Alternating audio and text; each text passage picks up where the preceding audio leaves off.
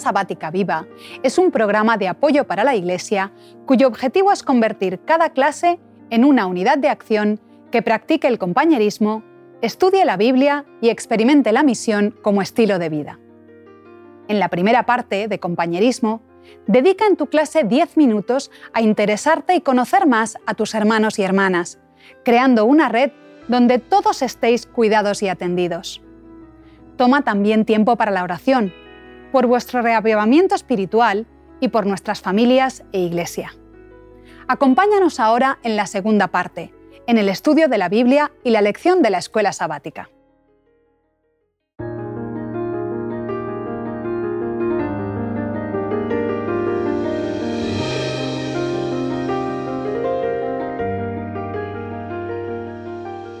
Bienvenidos a este nuevo encuentro en este intento de explicar cómo interpretar la Biblia.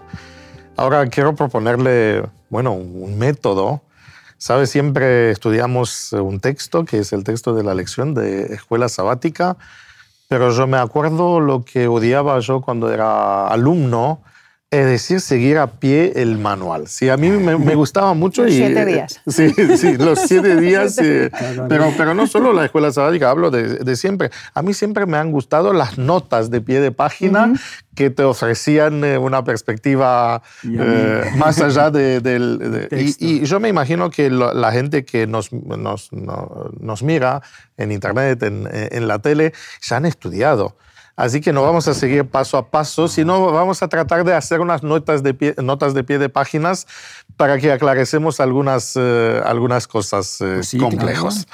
Así que déjame empezar con un poquito con algo bastante filosófico, que es eh, las presuposiciones. Sabe que cualquier sistema lógico se basa en algunas cosas. ¿no? La ciencia tiene sus presuposiciones y creo que algunas eh, que son importantes acá eh, vinculadas con la Biblia tienen que ver con Dios, con su existencia, eh, con, con, el hecho de que Dios se comunica. Así que hablamos de si existe o no existe Dios, es necesario hablar de esto cuando hablamos del origen y la naturaleza de la Biblia. A ver, cuando uno va a estudiar la Biblia, se supone que ya parte de la base de que Dios existe. Porque si uno acude a la Biblia desde otra perspectiva, entonces el, mensaje se va a distorsionar. O sea, la Biblia en sí misma, como tal, ya presupone la existencia de Dios y además de un tipo de Dios específico. Es un Dios que está comunicándose con el ser humano, un Dios que habla, que habla con el ser humano en su lenguaje y que quiere transmitirle una serie de, de mensajes que en realidad son un solo mensaje coherente. Y estas no son solo las suposiciones nuestras del lector, sino también de los autores humanos de la Biblia. Y como la Biblia es un acto de comunicación, saben que esto es importante, que entre el emisor y el receptor haga, sintonía, haya una, una coherencia, porque si no, si no partimos de estas presuposiciones básicas, que no es necesario demostrarlas, tampoco la ciencia demuestra todas las, eh, las presuposiciones en cual se basa. Efectivamente, o sea, siempre existe lo que hablamos del paradigma científico en cada época, son las bases sobre las que se construye la ciencia y que se asumen como que son correctas, porque si hubiera que demostrar todo cada vez, no se podría avanzar. Una serie de cosas que ya están ahí, que se supone que, que ya son hechos para todos. Incluso desde el punto de vista de leer un libro, leer y entender em, el mensaje de un libro, si no te acercas a los presupuestos, las presuposiciones que tienen los autores, siempre habrá una distancia que no, no cubres. Si no te pones en sus zapatos. y entonces no te puede llegar nunca el mensaje de la misma manera. Bueno, hablando de palabras complicadas ¿no? y filosóficas, cuando usamos inspiración. Ah, sí. Esta es una palabra complicada no fue inventada por nosotros, sino tanto los, autores, los autores bíblicos la, usan. Sí, claro.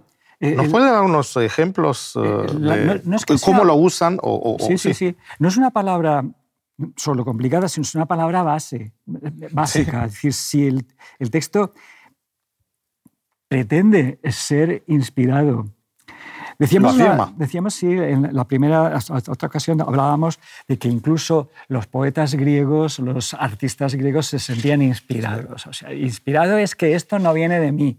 Esto me ha salido tan bien que no puede venir de mí. Entonces ellos se inventaron, porque la, metáfora en el lenguaje es la, recurso que tenemos para poder comunicarnos de cosas para las que no tenemos palabras, pues eran las ocho musas. Las musas. Las musas, claro. ellas me, inspiran. Esto no viene de mí. Entonces, esto la, Biblia lo dice en un lenguaje muchísimo menos mítico y, más incluso más concreto.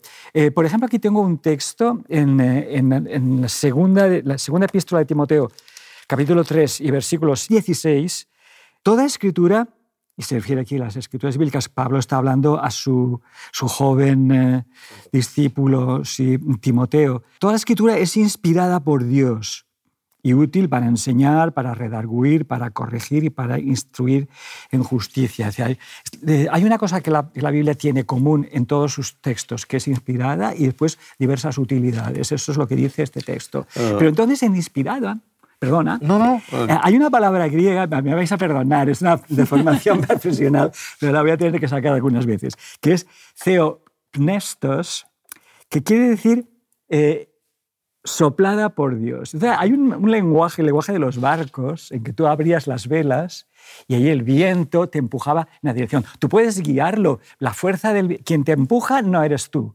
Tú puedes orientarlo, o sea, puedes llevarlo, o sea, guiarlo en la buena dirección o tienes El timón, pero... Tienes el timón, pero la fuerza eh, de, de, lo que te empuja, quien te empuja no eres tú. Entonces esto es muy bonito porque es como el autor, eh, Pablo aquí me imagino que piensa, piensa en sí mismo, se pone a escribir y se encuentra que que Dios lo empuja en una dirección, lo lleva en una dirección. Y esto es, es, interesante. Me parece que como hay varios conceptos de inspiración. Sí, sabe, en realidad este concepto de movimiento, ¿no? Eh, y que viene de Dios, no lo expresa solo Pablo, sino lo tenemos también en, eh, en la segunda epístola de Pedro. Pedro. En el capítulo 1, eh, Podemos leer desde el 19, tres versículos vamos a leer. Dice, tenemos también la palabra profética más segura, a la cual eh, hacéis bien en estar atentos. Y él explica, porque antes de todo, entended que ninguna profecía de la escritura es de interpretación privada. Explica por qué, porque nunca la profecía fue traída por voluntad humana. Y explica el mecanismo, sino que los santos hombres de Dios hablaron siendo inspirados por el Espíritu Santo. La palabra, usted sabe, eh, griego, la palabra en griego es ferómeno, es decir, del, del, verbo, sí, el, mismo movimiento. Ahora le pregunto, ¿qué movió? ¿No? Porque ferómeno significa llevar, mover. ¿Qué le movió la mano? Hablamos de que, que de, de, repente el, el autor entra en un trance, y empieza a mover la mano y cuando termina y sale... Es que, escritura eh, automática. Automática. Descubrí una, una impresora eh, wireless. Eh, es posible que hay gente que lo crea así. Es que, hay modelos de esto. Sí, yo a veces a mí me gusta mucho observar las, los monumentos de arte y el, arte religioso hay toda una serie de simbolismos. Tú ves a la puerta de una catedral y cuando estás, por ejemplo, ves San Juan y tiene una paloma sentada en, en el hombro y que le dicta. Que le sopla. Que le dicta. Esta es otra teoría, ¿no? Pues si, nos aferramos más bien a los textos griegos, fenómeno es que te lleva. Él se siente llevado. Puede ser llevado a escribir, pero claro, en la Biblia mm, Lucas se ve llevado a interrogar a los testigos. A investigar. O sea, a investigar. O sea, que este lleva. es un proceso mental. Sí, y aquí es un, proceso de trabajo, de investigación. O sea, Lucas lo lleva, lo lleva a averiguar de los testigos. A otros puede ser otra cosa. En el texto que yo he leído de, de Timoteo 3.16, es el viento es como, como eh, el soplo, esto es la inspiración es curioso que incluso en el lenguaje cotidiano nosotros inspiración es llenarme de, aire. Espíritu, espíritu. Claro, eh, todo el lenguaje, todo lo que tiene que ver con cosas no concretas eh, materiales es metafórico, ¿verdad? Pero esta es una impresión que tiene el escritor bíblico que yo mm, he recibido, estoy, se me ha metido dentro, o sea, una inspiración y que no puede explicar con palabras, pero entiende que él está, que esto no viene de él. Entonces no es como se imaginan algunos que de repente uno escribe sin, sin entender, sin ser una, una máquina automática. no. No, y además tenemos muchas pruebas. Eh, yo he traído aquí hoy, hoy he traído otro libro, este es un, un, instrumento técnico máximo que existe científico en el mundo sobre el Nuevo Testamento, porque contiene, y esta cada edición, esta, estamos en la, en la 27, pero tú me has dicho que la 28 ya ha salido. Es decir, cada vez que se encuentra en un monasterio lejano una hoja de un evangelio del siglo IV, el siglo que sea, con una variante, a lo mejor una letra, aunque eso no afecte para nada el texto, se recoge. Entonces aquí tenemos recogidos al pie de página, ¿verdad? Todo. Todo lo que existe en el mundo hoy. de manuscritos. De manuscritos, todo. Y además con unos códigos que hay que aprendérselos al principio. Ahora, pues una A, D, etcétera, las mayúsculas, minúsculas, con numeritos. Entonces, esos códigos te sabes tú que esa palabra, es decir, eh, los textos no están al pie de la letra siempre. Eh, lo cual sería, si hubiera un dictado mecánico, nuestros textos, con el cuidado que han tenido los copistas, estarían todos absolutamente iguales. Pero te encuentras uno que hace una falta de ortografía. El pobre fraile jovencito que está escribiendo, en vez de poner una omicron, ha puesto una omega. O en vez, de escribir una eta, una epsilon, ha escrito una eta. Es decir, se ha comido una letra. Eso no cambia para nada el texto. Un sinónimo alguna vez rarísima vez cambia. Pero eso se registra, o sea, esto lo tenemos aquí. Si yo quiero trabajar un texto, tengo un texto seguro, es decir, esto, esto en todos los manuscritos es absolutamente lo mismo. Pero en fin, eh, alguno tiene una variante. Pero esto no, no, nos preocupa si el dictado fuera mecánico, tendríamos textos absolutamente idénticos todos, y no tendríamos los cuatro evangelios en que nos cuentan la misma historia con otras palabras. Serían obligatorios, serían. Con matices. Bueno, con, matices. Y eso hace una riqueza, esto al contrario de ser un problema, para mí da una riqueza muy grande porque es que no hay ningún testimonio que pueda ser idéntico, ni siquiera hoy. Incluso yo tengo amigos que son jueces que si el testimonio es idéntico es que es falso. Sí, sí, de memoria. Se, han puesto, de acuerdo. Sí, sí, entonces, porque tú, eh, las cosas que nos pasan, incluso si contásemos esta, esta ronda de, de, conversaciones, no podríamos contarlo de la misma manera, porque cada uno ha vivido de una manera distinta. Y eso es lo que hace que el texto bíblico, la inspiración no pueda ser literal.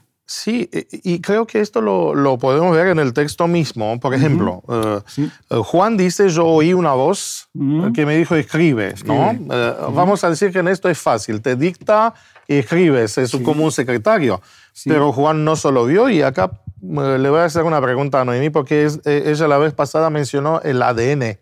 Eh, ¿no? que es un código, eh, ¿no? Y, eh, y, cuando usamos, creo que es la ARN, la que transcribe. Correcto. Y hay un problema si hay errores de transcripción, ¿no? Y ahora déjame introducir un, un, problema, ¿no? ¿Le ha pasado que alguien le cuenta una película? Sí, sí, por desgracia. por desgracia no me gusta, ¿no? Spoiler. pero, pero tristemente, cuando uno ve la película, eh, no es lo mismo. No es lo mismo, pero en el mismo tiempo, aunque no es lo mismo, es lo mismo.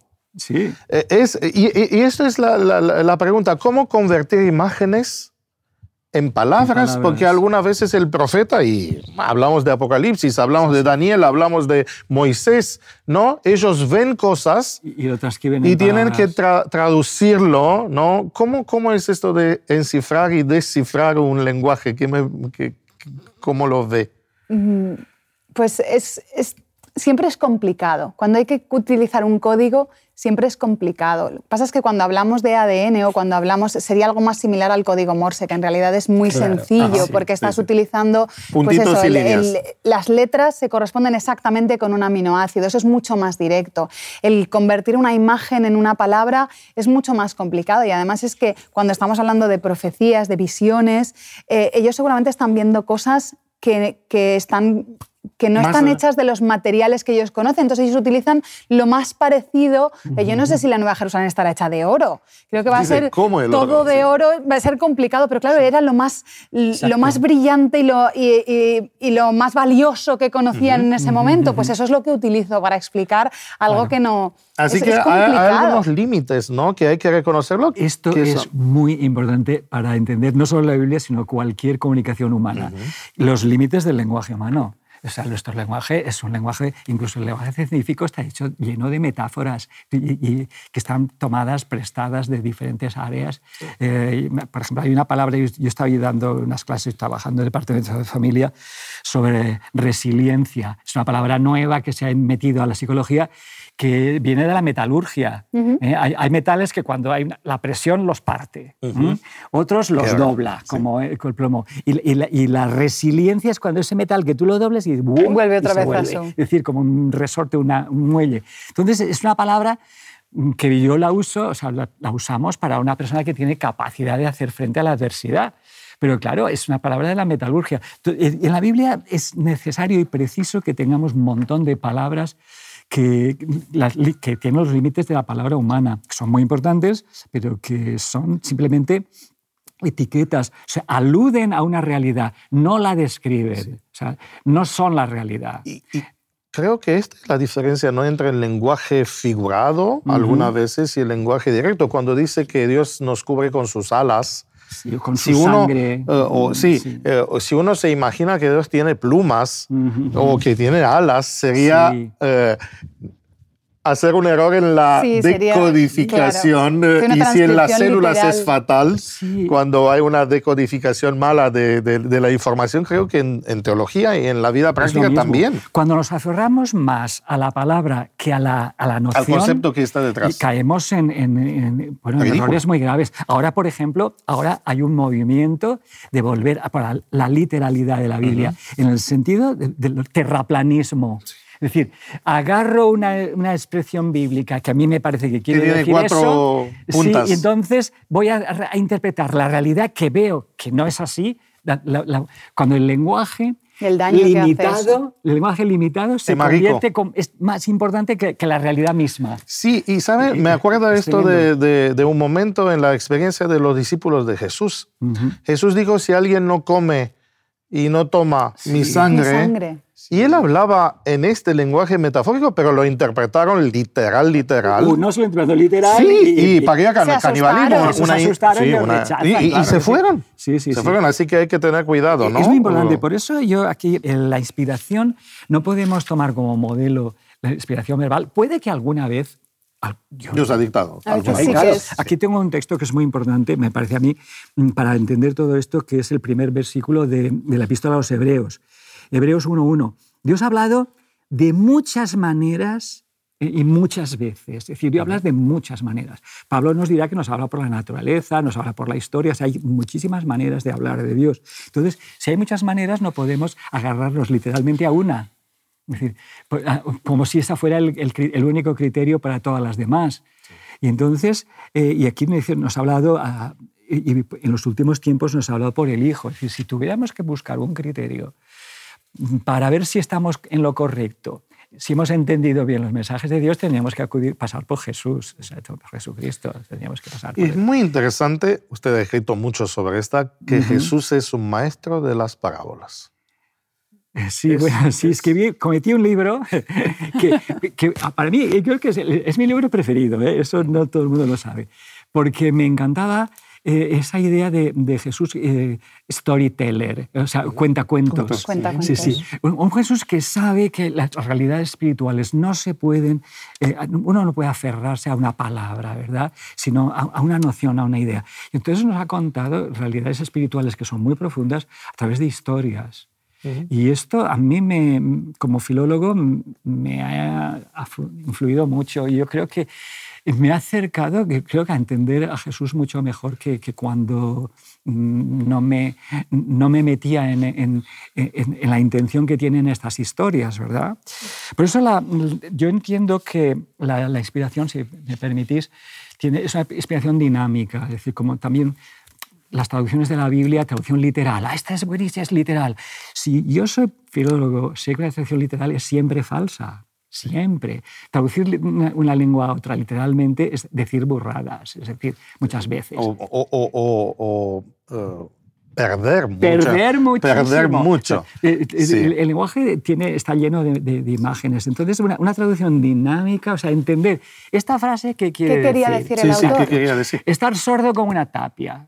Esto a lo mejor yo lo traduzco en inglés y no me entiendo. Nadie entiende nada. Es decir, hablar a tontas y a locas. Bueno. Sí.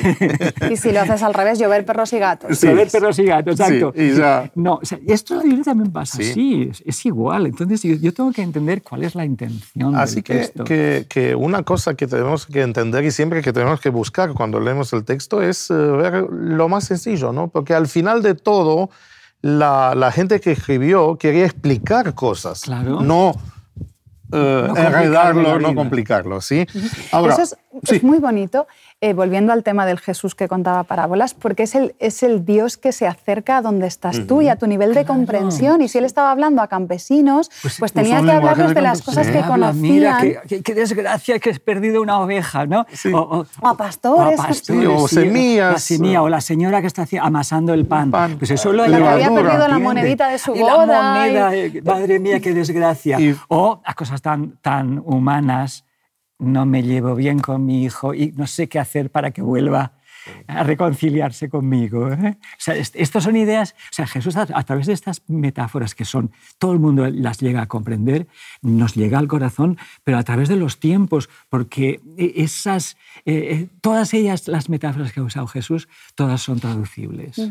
Pero además, perdón. No, pero, que, ahí nos vienen muchas cosas en. No, simplemente quería, quería decir que, que lo importante es que aunque esté muy simplificado, sigue siendo el mensaje y sigue siendo cierto. Y sigue siendo profundo, porque sigue siendo la gracia que hay en la parábola del, hijo pródigo que regresa y el padre no le recrimina, eso es muy profundo.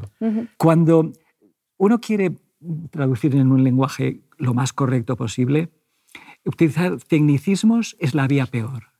La vía porque lo saben solo los porque especialistas. Solo lo van a hacer los especialistas. En los tiempos de Jesús había griegos. Yo he tenido que traducir, cuando, estando en la universidad, yo tengo una, una, maestría en griego clásico. Por cierto, estudié yo la noción de sineidesis, conciencia, es una noción muy abstracta. Esos libros, traducir un libro de filosofía griega es tremendo, es muy difícil. Y esto, esto tú lo lees y no te entiende nadie. Tú cuentas las parábolas de Jesús en el lenguaje que quieras y en la sociedad que quieras, todos te entienden. Y que el mismo, el mismo concepto muy complejo lo puedes explicar de una forma muy simple y sigue siendo verdad. Eso pasa cuando explicas la fotosíntesis. se la puedes explicar a un niño de 5 años o se la puedes explicar a un universitario con todos los tecnicismos, pero lo que está pasando ahí sigue siendo real y sigue siendo la forma de alimentarse de las plantas. Totalmente. Que, que en, una, cultura pierdes una oveja y en la otra pierdes una cabra. es, lo, mismo. Ahora o, el otro pierde un reno de su rebaño. Es, decir, que está, está todo eso. Si ¿eh? empezar a pelear que no es ovejas o no es cabra, es, una cosa. Y esto me, me, lleva a otro, a otro aspecto que creo que es importante, ¿no? Porque eh, nuestro objetivo es cómo entender la Biblia, ¿no? Eh, ¿Sabe? Hoy, hoy vivimos en un, en un siglo de conspiranoias.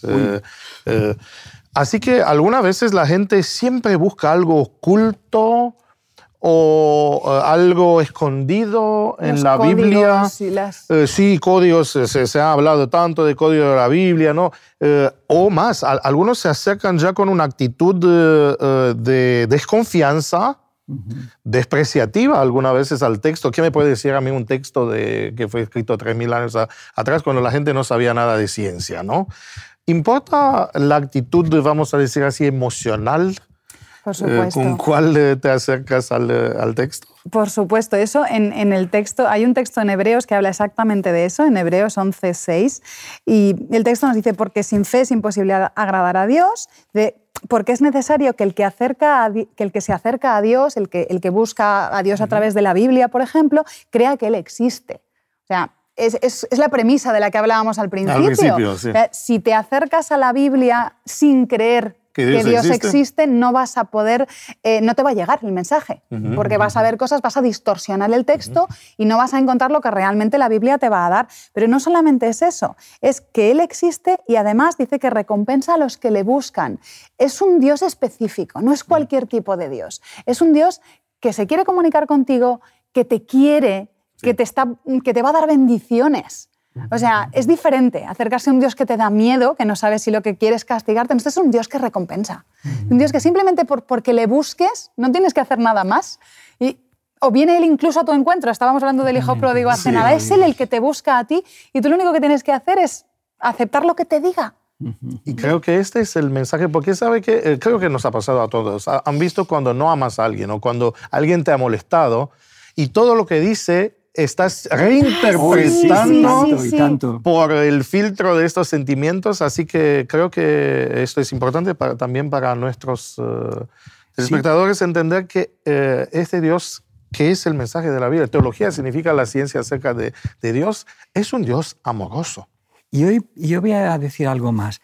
Si, incluso las personas que todavía no tienen muy claros sus presupuestos acerca de Dios, el ponerse a la escucha de aquellos que sí que los tienen por si tuvieran razón. O sea, que el acercamiento a la Biblia del, no creyente también es, es, importante porque Dios le puede hablar también a él. le puede hablar en la medida en que, en que, en que pueda aceptar el presupuesto.